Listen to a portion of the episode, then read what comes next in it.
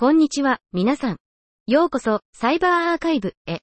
この番組では、科学の最前線に迫り、アーカイブに投稿された最新の研究論文を紹介し、その背後にある興味深いストーリーを探求します。私は、ネルフィ、あなたのホストです。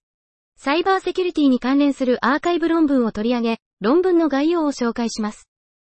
さあ、新しい発見と革新的なアイデアに耳を傾けましょう。本日は、2024年1月10日に投稿された5本の論文を紹介します。1本目の論文のタイトルは、Failures of Public Key Infrastructure 53 Year Survey という論文です。公開鍵基盤 PKI は、ワールドワイドウェブの拡大以来、重要なインフラシステムに存在していますが、その制限は完全に解決されていません。欧州で政府主導のデジタルアイデンティティが台頭する中、PKI が eID の効率的な枠組みとなる方法を理解し、他の国々が遭遇した問題やリスクから学ぶことがますます重要になっています。本調査は、PKI が抱える問題やリスクに関する文献を分析し、過去数十年間のその進化の簡単なタイムラインを確立し、デジタルアイデンティティプロジェクトでどのように実装されたかを研究することを目的としています。2本目の論文のタイトルは、 Federated Unlearning, A Survey on Methods, Design Guidelines, Evaluation Metrics という論文です。Federated Learning FL は複数の参加者間で機械学習 ML モデルを共同でトレーニングすることを可能にし、データをローカルに保管することでユーザーや機関のプライバシーを保護します。FL は生データを集中管理するのではなく、ローカルで改良されたモデルパラメーターを交換することで、徐々にグローバルモデルを構築します。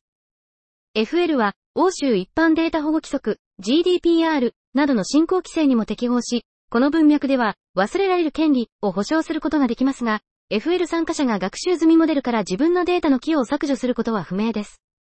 さらに、悪意のあるクライアントが更新を介してグローバルモデルにバックドアを注入することができることが認識されています。そのため、すでに獲得された良い知識を損なうことなく、個人がデータを削除し、悪意のある寄与を消去することができるメカニズムが必要です。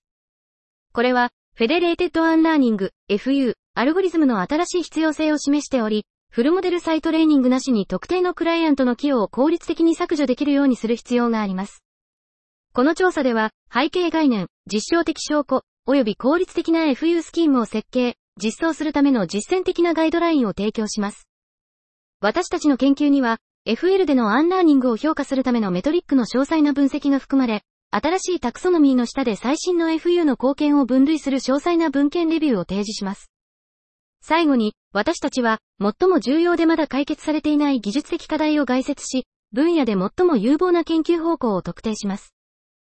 3本目の論文のタイトルは、 FBS Detector、fake base station multi-step attack detection in cellular networks using machine learning という論文です。偽の基地局 FBS は正規の基地局をなりすまして重大なセキュリティ脅威をもたらします。この脅威を防ぐための取り組みが行われてきましたが、FBS の存在とそれによる多段階攻撃、MSA は、不正な監視、機密情報の傍受、正規のユーザーのネットワークサービスの妨害につながる可能性があります。そのため、これらの悪意のあるエンティティを検出することは、セキュリティと信頼性を確保する上で重要です。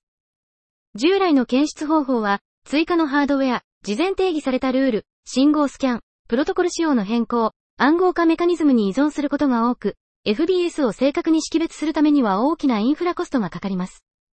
本論文では、機械学習 ML を使用してユーザー機器 UE 側でレイヤー3のネットワークトレースから FBS と MSA を信頼性の高い検出することができる効率的な検出ソリューションであるフズデテクターを開発しました。フズデテクターを開発するために、FBS と MSA を検出することができる機械学習モデルをトレーニングするための最初の高品質で大規模なデータセットであるフサードとムサードを作成しました。これらのデータセットは、正規の基地局と FBS を含む様々な実世界の携帯電話ネットワークシナリオ、移動性や攻撃者の能力など、でネットワークトレースを収集しました。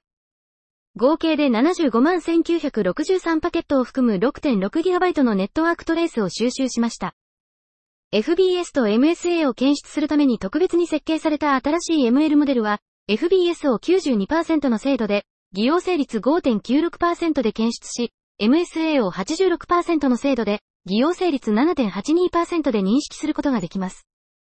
私たちは、フズデテクターを Android アプリとして実際のソリューションとして展開し、制御された実験環境で検証しました。既存のソリューションが FBS を検出できないのに対し、フズデテクターは野外でリアルタイムに FBS を検出することができます。4本目の論文のタイトルは、MMIC フォーマー、Mix Transformer for Eye Movement Recognition という論文です。Eye Movement, EM は、近年注目を集めている高度に安全なバイオメトリック行動モダリティです。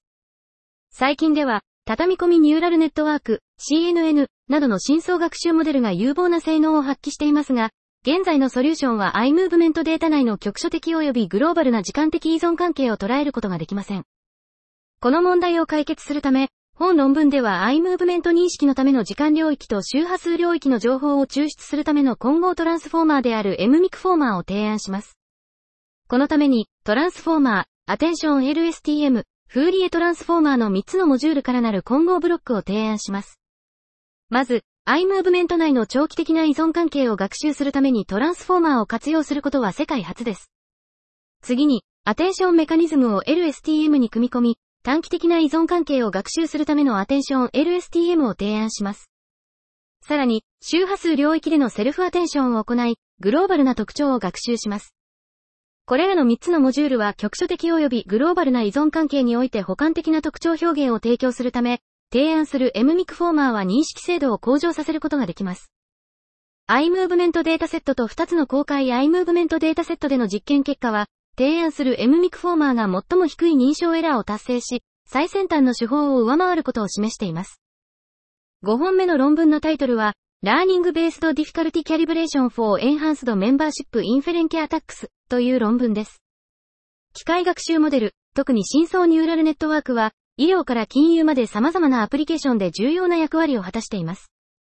しかし、これらのモデルを訓練するためには、プライバシーやセキュリティの懸念があります。そのため、訓練されたモデルがプライバシーを保護しているかどうかを検証する方法として、メンバーシップインフェレンケアタックス、MIA が登場しました。MIA は、特定のデータがモデルの訓練データセットに含まれているかどうかを判断することができます。